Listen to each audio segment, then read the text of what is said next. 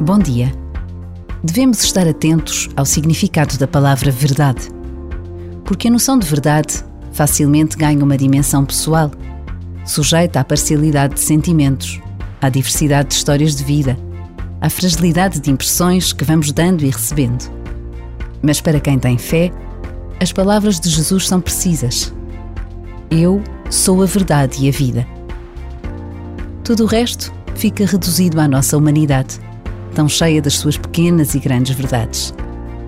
Precisamos de ver mais longe, de abrir o coração e a razão à presença de Deus nas nossas vidas.